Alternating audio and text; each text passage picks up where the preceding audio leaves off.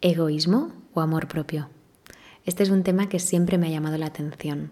¿Cómo es posible que mezclemos tan fácilmente dos conceptos tan diferentes? Y es que si partimos de que si uno no está bien consigo mismo, tampoco lo está con su vida ni con nada en su entorno, vemos cuán importante es estar bien con uno mismo para dar lo mejor a las personas que nos rodean.